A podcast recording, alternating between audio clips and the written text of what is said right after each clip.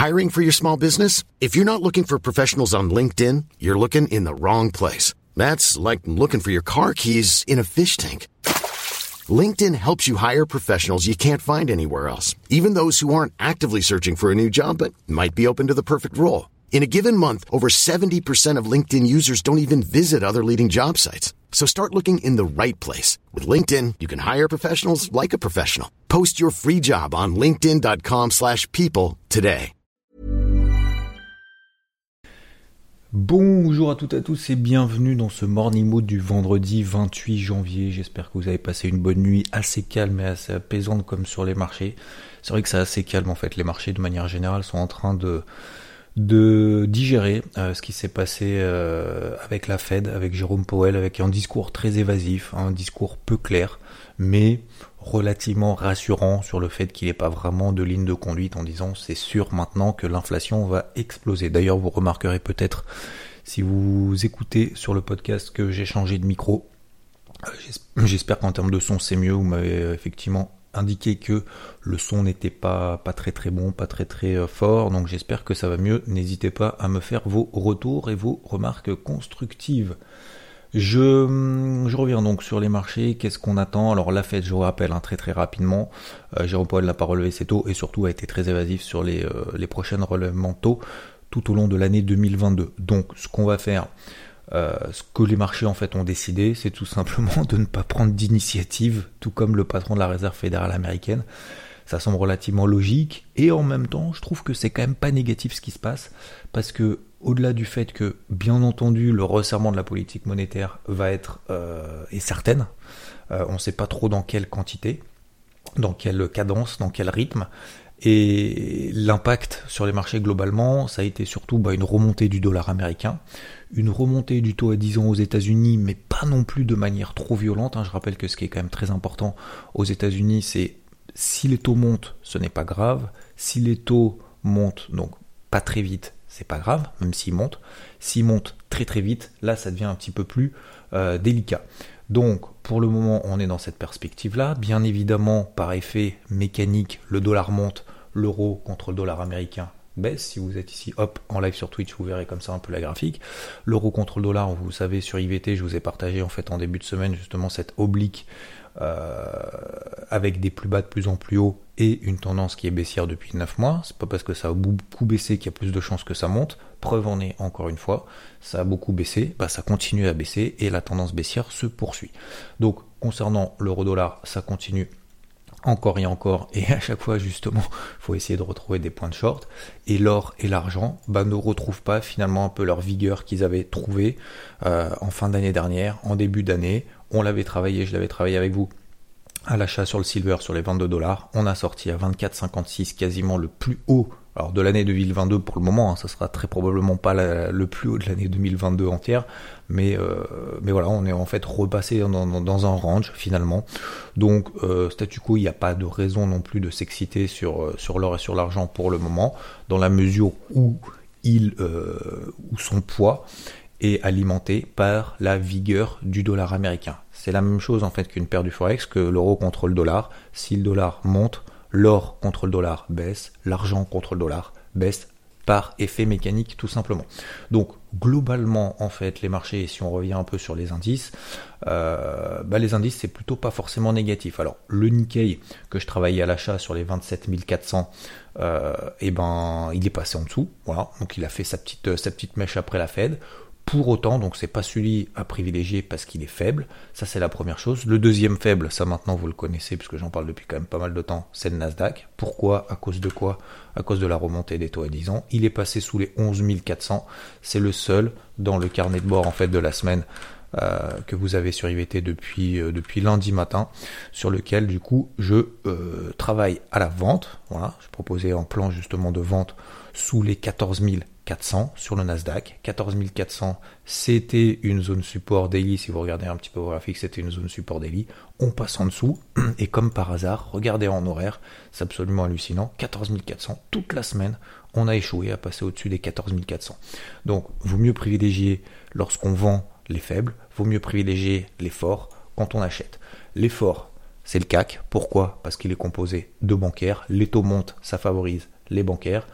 On a également le DAX qui hier a terminé. Donc le CAC, c'est assez hallucinant parce qu'encore une fois, on a ouvert à moins 1,4%, je crois moins 1,35%, enfin bref, moins 1, on va dire moins 1,4% hier. Il a terminé à plus 0,6%. Euh, le DAX, lui, il a terminé également dans le vert, plus 0,4%. Et euh, les indices américains ont terminé dans le rouge. Par exemple, le Nasdaq, il a fini à moins 1,2%, le SP500 moins 0,5% et euh, le Dow Jones moins 0,02%, quasiment à zéro. Pourquoi? C'est aussi alimenté justement par cette baisse de l'euro contre le dollar. Baisse de l'euro contre le dollar, les entreprises exportatrices américaines sont beaucoup moins compétitives qu'en zone euro. En zone euro, ça devient plus compétitif. Voilà. C'est une, logique un peu fondamentale, un peu moyen à long terme, mais, euh, voilà globalement. Donc, concernant le Nikkei, euh, pour le moment, je le laisse un petit peu tomber, tout comme le Nasdaq. Et il y a d'autres indices qui, euh, bah, donc ces indices européens qui surperforment. Le CAC est toujours dans une tendance haussière, c'est pour ça que je privilégie exclusivement en fait les achats sur cet indice-là parce qu'en fait on est tout simplement dans une tendance haussière. Donc j'avais proposé justement achat offensif 6900 points sur le CAC, 6700 points peut-être de manière un petit peu moins offensive. Ben, sur le CAC on a fait justement les 6009, on à plus de 7000 points désormais, de la même manière que sur le DAX. C'est assez frappant, c'est assez bluffant. C'est, ça fait même peur peut-être parfois de se dire, je vais quand même pas acheter encore ces 15 000. En mai, il a rebondi sur les 15 000. En juillet, il a rebondi sur les 15 000. En septembre, en octobre, en novembre, en décembre, il va quand même pas rebondir encore une fois sur les 15 000 euh, mois de janvier 2022. Ce n'est pas possible. À un moment donné, ça va lâcher. Bah, vaut peut-être être mieux dans le sens de, je vais pas dire des probabilités, mais des, c'est plus des statistiques en fait. Statistiquement, bah, à chaque fois qu'il revient sur les, sur les 15 000, à chaque fois ça repart. En fait, on est tout simplement dans un gros range. Donc les 15 000, ça marche. Pourquoi est-ce qu'on essaye toujours d'essayer de se poser 15 milliards de questions? 15 000, ça marche. Je pense qu'à un moment donné, la simplicité aussi, ça, ça permet aussi de, souffler, de respirer, d'essayer à chaque fois d'éviter de se poser 15 milliards de questions à droite et à gauche. Donc, euh, salut à toutes celles et ceux qui viennent, euh, qui viennent de nous rejoindre sur Twitch, Bigfoot, Midrias, Bécolaps et Nadège. Euh, si vous avez des questions, n'hésitez pas, j'y répondrai à la fin de ce podcast. Je reviens. Comme ça, si jamais après vous avez des questions dans le podcast, etc., et si vous avez deux trois questions à la fin euh, en live sur Twitch, ça permet aussi d'en faire profiter pour celles et ceux qui sont en voiture, peut-être en train d'écouter le podcast, ou dans le métro, ou dans le tram, ou euh, tout simplement euh, au boulot. donc voilà, faut, faut, faut, faut, à un moment donné, faut arrêter, je pense aussi de, de, trop trop se poser de questions. Donc on arrive sur des zones clés. Voilà. Donc le DAX, c'est exactement d'ailleurs la même chose sur le dos, hein, les 33 700.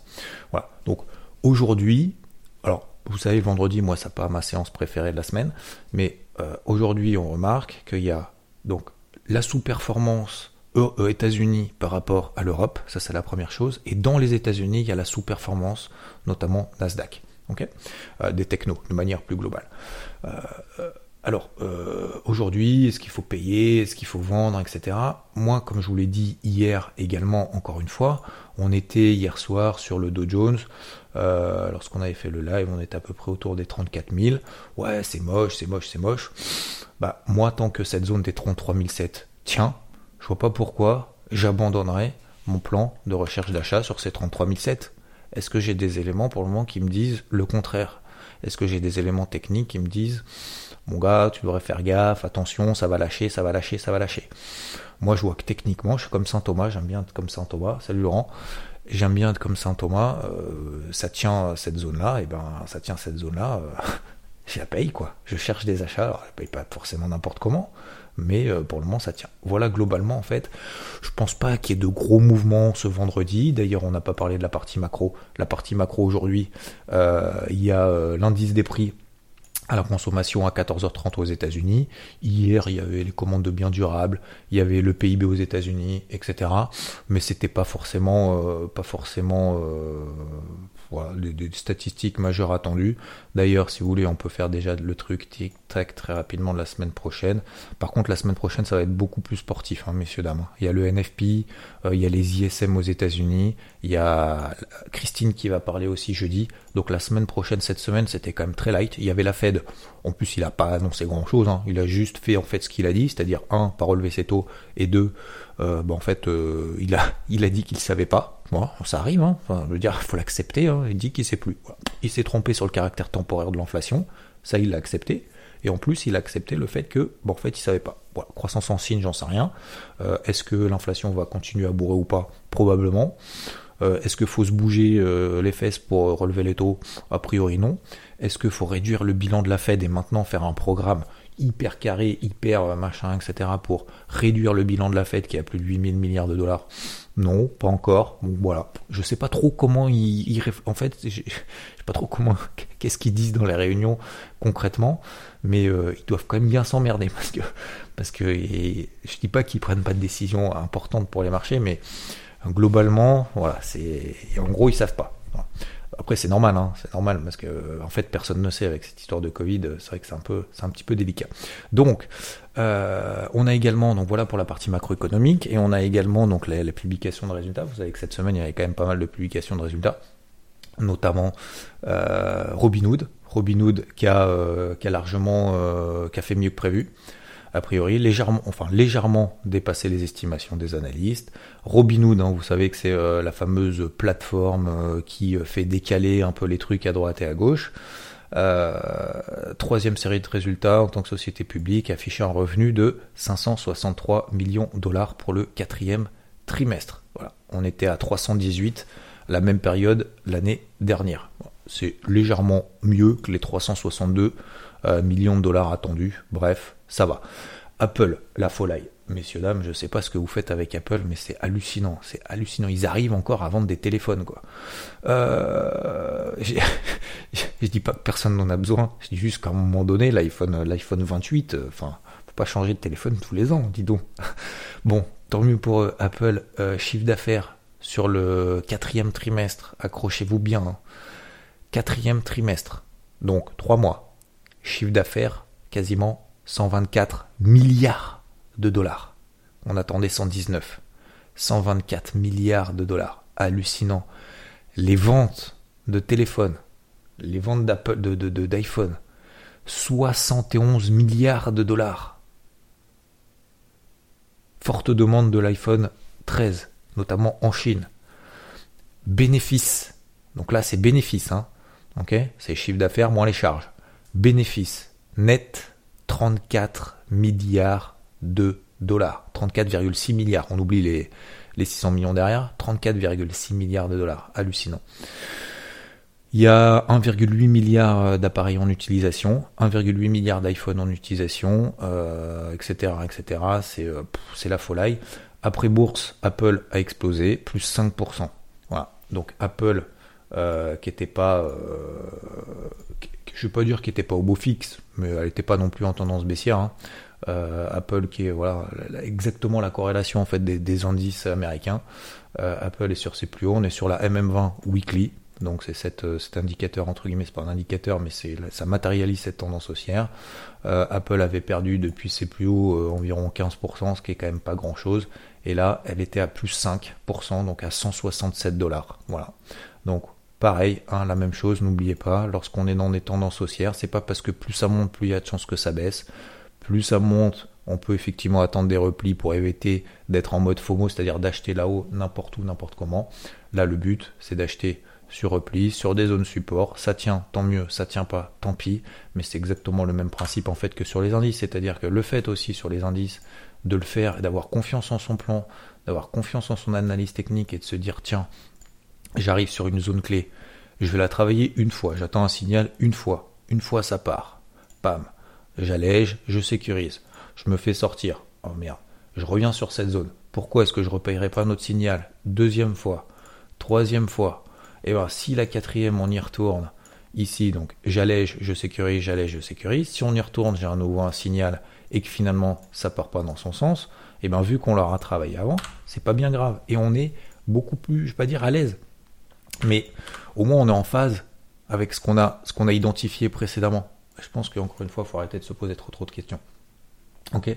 Euh, voilà concernant donc globalement les indices. Je vais continuer donc à la travailler à la chasse dans cette zone.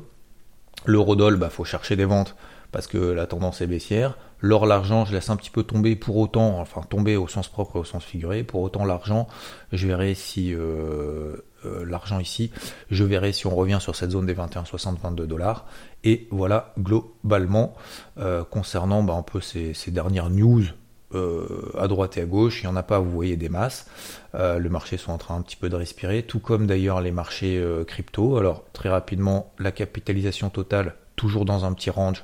Vous savez, depuis qu'on a eu un peu cette panique, enfin, enfin panique, c'est pas vraiment une panique, mais cette accélération baissière qu'on a eue la semaine dernière, on est en phase de latérisation de manière générale, que ce soit sur la capitale, la capitale hors Bitcoin, hors Ethereum. Donc ça veut dire que c'est pas forcément le Bitcoin qui est le mauvais élève. Hein. D'ailleurs, le Bitcoin tient très bien. On a fait la mèche, voilà, on a fait le petit, euh, ce qu'on appelle le spike, on a fait la petite mèche là en dessous, sous les, sous les 33 000 dollars. On a fait la mèche au-dessus, au-dessus des 38 500. Ce qui est important, ça vous le savez maintenant depuis deux semaines, et avant même d'ailleurs qu'on ait eu cette, euh, cette accélération baissière en fin de semaine dernière, euh, c'est cette MM20 daily. Donc tant pour le moment on a effectivement des plus hauts de plus en plus bas, la tendance est baissière daily, c'est pas nouveau, on le sait depuis des semaines, c'est la même chose sur beaucoup de trucs, beaucoup de crypto, notamment l'Ethereum, on passe sous les... Euh, sous la MM20 daily, on a des plus hauts de plus en plus bas. Pour autant, je suis vraiment pas, je vais pas dire inquiet, mais je suis vraiment pas pessimiste, loin de là. Il y en a beaucoup qui visent en dessous de 28 000 parce que j'ai compris qu'ils euh, attendaient des poches de liquidité sur les 28, 27 000. Admettons, je, prends l'information, mais ça s'arrête là. J'ai pas, c'est pas pour ça que, je vais shorter 37 000 pour viser 28 000. Donc euh, le but maintenant, euh, bah, c'est de s'extraire par le haut, de répéter les 40 000, de répéter la MM20, de péter la résistance. Alors là où je suis d'accord, et c'est ce que Rodolphe aussi vous le dit sur IVT très, très souvent, euh, c'est là où je suis d'accord, c'est si on attend des confirmations, de confirmations, de confirmations, et qu'on se dit, ah putain, ok, à 48 000 dollars sur le Bitcoin, euh, bon, c'est bon, la tendance revient, donc je commence à payer à 48 000 le problème, c'est, c'est un, peu la même chose quand on était là en fait, quand on était cet été entre 30 et 40 000. À 30 000, tout le monde visait 20 000. Hein, vous vous souvenez ou pas? Euh, faut, faut s'en souvenir quand même de ces périodes parce que euh, ça, nous apprend énormément de choses. Euh, à 30 000, je vais pas dire tout le monde, parce que voilà, j'en faisais pas partie, on n'en faisait pas partie sur IVT, mais mais globalement, le nombre de fois qu'on a entendu ça va à 20 000, oui, effectivement, la tendance est baissière. Oui, effectivement, on peut aller à 20 000. Ok. Mais euh, si on attend la confirmation de la confirmation de la confirmation, bah finalement on paye à 52 000 et puis on fait 52,64 et on se retrouve à 35 euh, deux mois plus tard. Donc je dis pas qu'il faut forcément payer tout à chaque fois ça baisse ou quoi que ce soit, mais on a aussi le, le, marché nous montre déjà qu'il est corrélé, vous le savez, on l'a fait cette semaine. Euh, que les cryptos sont corrélés notamment au marché traditionnel depuis maintenant quelques temps. Oui, effectivement, le Bitcoin ne monte pas aussi vite peut-être que ces impulsions haussières qu'on a sur le CAC et sur le DAX. D'ailleurs, vous remarquerez que le Dow Jones et le SP500 n'ont pas forcément. Alors oui, ils ont pris 800 points. Oui, pour ceux qui ont payé effectivement ces grosses zones qui l'ont identifié comme on l'a identifié en début de semaine sur les indices, ça leur a permis de profiter entre 500 et 800 points sur les indices américains. Mais euh, mais ils n'ont pas non plus explosé. Et c'est exactement en fait la même chose sur l'ensemble des marchés. Euh, euh, des, marchés crypto, c'est-à-dire que ils n'ont pas explosé non plus comme les marchés tradis sur, les indices. Et surtout, souvenez-vous, Bitcoin, c'est libellé en dollars. Donc quand le Bitcoin explose, quand le, dollar explose, pardon, et eh ben le Bitcoin, lui, il en profite un petit peu moins. Ok? Donc voilà, il n'y a pas péri dans la demeure, c'est en train de, de, travailler un petit peu à droite à gauche. Il y a des cryptos qui ont été massacrés qui euh, se reprennent un petit peu, il y a Flux qui se porte bien, il y a Coty qui tente quelque chose, il y a ERN effectivement qui s'est fait un peu démonter et qui est en train de reprendre. Encore une fois, c'est l'élastique de celles qui se sont fait le plus déchirer, l'élastique qui est très tendu parce que celles qui se sont fait énormément déchirer, il y a l'élastique qui revient, qui remonte. Vous savez, pensez vraiment à cette, cette, cette image d'élastique qui, euh, qui est tendue, qui est tendue, qui est tendue. Vous prenez les plus faibles, celles qui sont le plus lourds, bam. Et puis, bah forcément, quand ça se détend, bah celles qui sont où l'élastique a été le plus tendu en bas, eh ben, a plus de, de chances, a plus de tendance à se raffermir plus que celle finalement où l'élastique n'était pas très tendu. Donc les plus fortes, le reste, euh, le, reste, mais pas en ce moment, en tout cas, n'explose pas plus que ça, mais euh, se stabilise tout simplement. Et celles qui sont faites, là, on est plus en fait en phase de rebond technique qu'en phase de, de, de bull run. Hein. Je pense que ça, faut, faut, faut, être aussi clair avec ces baskets. Ok? Euh, voilà globalement. Donc oui, effectivement, vous le travaillez énormément avec Rodolphe sur euh, sur IVT, sur sur beaucoup beaucoup de crypto à très court terme, sur une petite poche qu'il faut garder justement de liquidité pour pouvoir garder la main pour continuer à travailler sur une partie de ces cryptos. Mais sinon, il n'y a pas besoin de s'exciter plus que ça. Enfin, s'exciter dans le sens où, euh, il n'y a pas besoin de, de dire ah, on y va, on y va, on n'y va pas. Prenez du recul sur des unités temps daily, sur des unités de temps 4 heures éventuellement, mais ça sert à rien d'aller beaucoup plus bas pour le moment, d'essayer de déterminer sur la variation d'une bougie 5 minutes qu'est-ce qui va se passer ce week-end. Voilà. Globalement, vous l'avez compris, et ça sera ma conclusion, globalement sur les marchés tradis, ils sont en train de digérer les news, il y a des indices plus faibles, des indices plus forts, vaut mieux privilégier à l'achat les plus forts, à la vente les plus faibles, quelle que soit votre stratégie, je vous ai donné la mienne, si vous voulez vendre, à mon avis, il vaut peut-être mieux aller chercher ceux qui sous-performent. Euh, concernant donc l'eurodoll, etc., ça on a fait, déjà fait le point, et concernant les cryptos, c'est une phase d'accalmie, je suis pas convaincu qu'on aille à 27 000, je suis pas convaincu qu'on aille à 62. Moi, je suis simplement convaincu de croire en cette techno, qu'on a eu effectivement des phases de faiblesse alimentées par des grosses liquidités, des grosses liquidations, pardon. Un milliard de dollars qui ont été liquidés en deux jours la semaine dernière, suite justement à ce, dump. Mais, euh, mais pour autant, c'est pas fini. C'est pas fini du tout. Et je rappelle pour celles et ceux qui prennent en considération les performances depuis les plus hauts, malheureusement, j'en suis désolé pour vous, qui sont venus sur le marché des cryptos au mois de novembre, qui se font démonter parce qu'en fait ça fait que baisser depuis, hein, faut, faut être honnête, et eh ben euh, j'en suis désolé. Pour ceux qui sont venus avant cet été 2020, 2021, euh, eh ben, je rappelle qu'on est quand même sur des performances ultra positives. Et même si l'Ethereum a perdu 50% depuis ses plus hauts, l'Ethereum gagne quand même quasiment 40-50% depuis les plus bas de cet été. Donc bien entendu, je pense qu'il faut aussi pas forcément avoir tout blanc, pas forcément voir tout noir et avoir un minimum de prise de recul et essayer de lisser ça dans le temps. Si on n'est pas capable de lisser ça dans le temps et de prendre du recul sur le marché des cryptos, ça va être très compliqué parce que si on est émotif, le marché des cryptos est très volatile, d'autant plus si on utilise l'effet de levier. Voilà messieurs dames pour le pour ce, morning mood. Merci à toutes et à tous.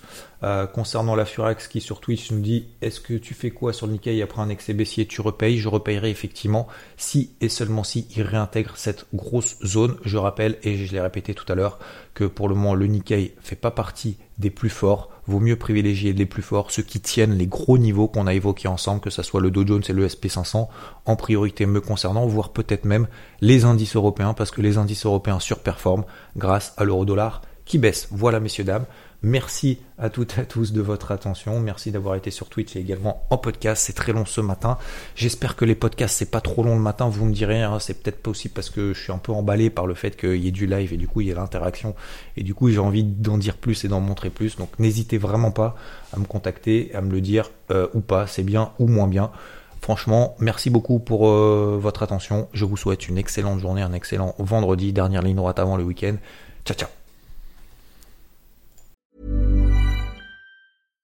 When you make decisions for your company, you look for the no-brainers. And if you have a lot of mailing to do, stamps.com is the ultimate no-brainer. It streamlines your processes to make your business more efficient, which makes you less busy. Mail checks, invoices, legal documents, and everything you need to keep your business running with stamps.com. Seamlessly connect with every major marketplace and shopping cart Schedule package pickups and see your cheapest and fastest shipping options from different carriers. With rates up to 89% off USPS and UPS rates. And with the Stamps.com mobile app, you can take care of mailing and shipping wherever you are. Make the same no-brainer decision as over 1 million other businesses with Stamps.com. Sign up with Code PROGRAM for a four-week trial, plus free postage and a free digital scale. No long-term commitments or contracts. That's stamps.com. Code program.